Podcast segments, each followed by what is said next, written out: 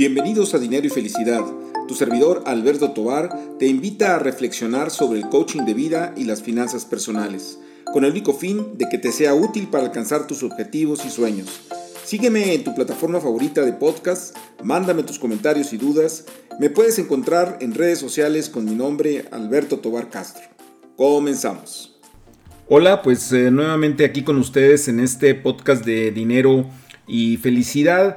Y el tema que eh, quiero compartir con ustedes el día de hoy en términos de reflexión es mm, un tema que tiene que ver con coaching, pero también tiene que ver con nuestra toma de decisiones que por supuesto también están involucradas, por supuesto, las decisiones financieras. Tenemos que entender que nuestras decisiones eh, tienen un componente emocional que es prácticamente imposible de eliminar y que ese componente emocional pues nos puede llevar a tomar eh, pues eh, decisiones equivocadas en diferentes terrenos, el terreno financiero, en el terreno del trabajo, empresarial o inclusive familiar. Eh, seguramente todos lo, hemos sentido cuando vamos a tomar una decisión muy trascendente o que tiene de alguna manera una experiencia negativa en relación al pasado pues ese nerviosismo pues nos ofusca y, nos puede llevar a pues a tomar algunas opciones que no sean las mejores.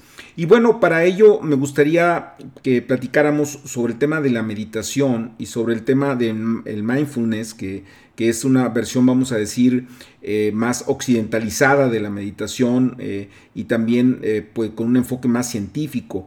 Pero bueno, particularmente les recomiendo un autor que es Ramiro de la Calle, tiene muchos libros sobre el tema de la meditación, él desde una perspectiva un tanto más eh, pues espiritual, más en el tema del yoga, pero creo que aporta algunas ideas muy interesantes y él dice que de la misma forma en que hay que cuidar, atender y ejercitar el cuerpo, pues también debemos de cuidar también nuestras mentes para poder tomar mejores decisiones. Eh, em, se habla mucho, inclusive en este terreno, de lo que eh, se genera en términos de tomas de decisiones automáticas, con mucho eh, charloteo mental, ¿no? Inclusive le, hablan como de, una jaula de, de, monos locos que se tiene a veces en la cabeza y que de alguna manera pues irrumpen en la mente de forma descontrolada este, y ocupa todo ese espacio, lo perturba y no permite el que se tomen buenas decisiones. Eh, para esto obviamente se requiere un pensamiento pues más elaborado eh, que de alguna manera nos, nos lleve a, una, a, un tema más eh, de un pensamiento vamos a decir correcto, más reflexivo, más, reflexivo, más lúcido, de alguna manera que esté en función de nuestra propia voluntad y con mucha claridad. Y esto pues se hace básicamente mediante la práctica de la meditación en la cual se aprende a pensar y también a dejar de pensar.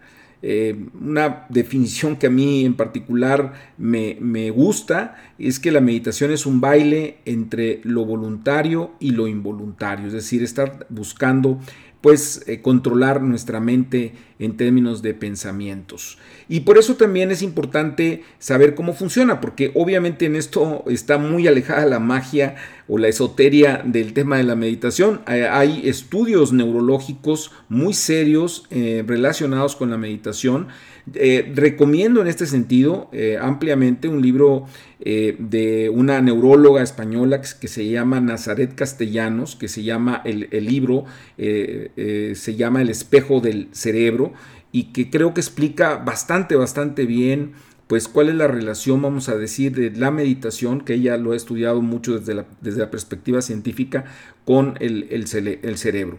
Y en, este caso, cuando hablamos de, precisamente de mindfulness, que es la parte, insisto, más occidentalizada y más enfocada hacia la parte científica, es eh, pues una definición sería eh, buscar la atención plena. Eh, es aquella en la que se presta atención al momento presente sin juzgarlo, es decir, simplemente estamos poniendo atención al momento presente sin juzgarlo.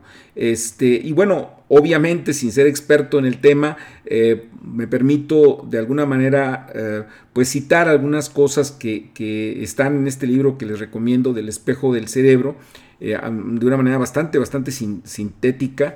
Y bueno, lo que dice Nazaret Castellanos, neuróloga, insisto, es que bueno, la, la corteza prefrontal es eh, dentro de nuestro cerebro, nuestro cerebro es la joya de la corona, ¿no? ¿Y que, por qué? Porque predice lo que va a pasar, este, de alguna manera intuye el futuro y está muy relacionado con, la atención, lo que es la corteza prefrontal.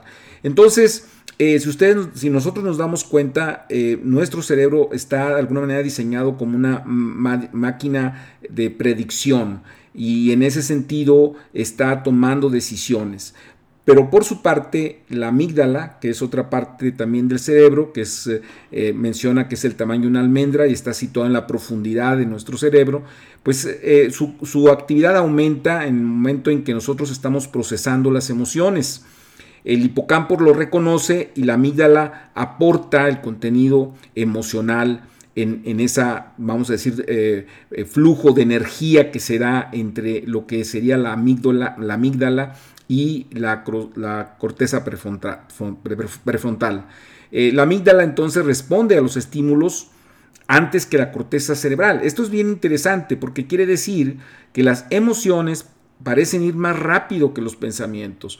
Por eso cuando nosotros tenemos, estamos sujetos a, una, a un tema de estrés, regularmente nuestro cuerpo reacciona más rápido de lo, que, de lo que nosotros estamos pensando y entonces suceden las equivocaciones. Eh, díganme ustedes, eh, porque esto es algo común, este, si no les pasa, cuando ustedes están más apurados, este, más nerviosos, quieren hacer todo con más rapidez, regularmente se cometen más equivocaciones. ¿Por qué? Porque las emociones están nublando nuestra mente y entonces no estamos eh, teniendo conciencia plena de lo que estamos haciendo. Entonces, a esto se llama una respuesta precognitiva del cerebro. Eh, aquí es importante entender entonces que la comunicación directa entre la amígdala y la corteza prefrontal es la clave para la toma de decisiones. O sea, cómo vamos a manejar esa relación entre la parte del, cerebro que, predice y la parte emocional. Entonces, eh, una conclusión importante es que en la medida en que tengamos una corteza prefrontal debilitada, pues vamos a decir que se rendirá eh, pues sin mucha resistencia a toda la parte eh, emocional, ¿verdad? Eh, por eso cuando alguien se paraliza este, en términos emocionales, que no sabe qué hacer, está de alguna manera secuestrado o secuestrada por las emociones, ¿no? Y se habla precisamente del secuestro de la amígdala porque está impidiendo que se tomen decisiones de manera racional. Y entonces la meditación no es nada más que ejercitar ¿sí? Eh, ese proceso para, porque aumenta el grosor y la capacidad de respuesta eléctrica e impide que la amígdala tome el control o al menos aminora, vamos a decir, el golpe de lo que sería ese efecto emocional eh, que produce, se produce en, en, la amígdala, ¿no? Entonces, imagínense que cuando ustedes están eh, meditando, pues lo único que están haciendo es haciendo un ejercicio, como si estuviéramos haciendo un ejercicio muscular, pues estamos aquí haciendo un ejercicio mental de buscar aminorar ese efecto de lo involuntario con lo voluntario. ¿Verdad? Por eso les decía que es como una especie de baile en donde estamos buscando ejercitar la voluntad con lo, lo, que sería lo que estamos haciendo en el lo que estamos pensando en el subconsciente y que se nos viene a la mente de manera repetitiva. Entonces, lo que estamos haciendo es aprendiendo a silenciar nuestra mente. Eh, y, eso nos permite, en la medida que lo, se haga de manera, vamos a decir, eh, frecuente, este, pues se ejercita este proceso y cuando se vienen las decisiones, ahora sí que de verdad, tanto familiares como de trabajo, de negocios, de finanzas personales, pues nuestra mente tiene mucha mayor claridad. Eh, te recomiendo que, busques algunos libros en relación a esto. Te recomiendo los libros que te manejé o te mencioné en este podcast.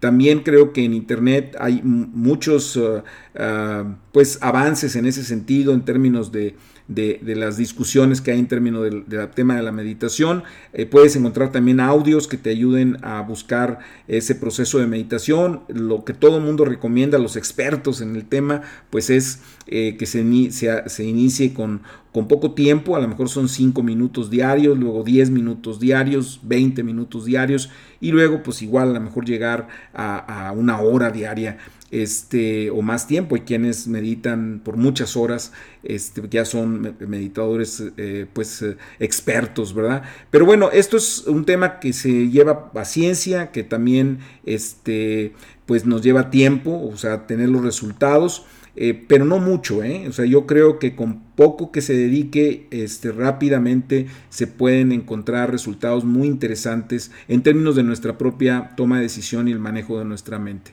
Pues bien, espero que este tema que tiene, insisto, una vinculación con el tema de coaching, con el tema también, por supuesto, de las decisiones y las finanzas personales, haya sido pues interesante a ustedes y que haya sido útil, como siempre, muy atento a sus comentarios, sus sugerencias, sus críticas en las redes sociales y muy en particular en Instagram arroba atobar.castro. Y hasta la próxima.